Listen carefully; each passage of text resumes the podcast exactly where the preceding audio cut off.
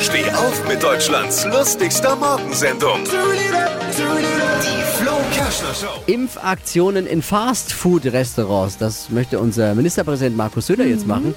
Viele Leute sind allerdings äh, sich nicht sicher, ob sie ihrem Körper wirklich dieses Gift zumuten wollen. Und dazu auch noch den Impfstoff.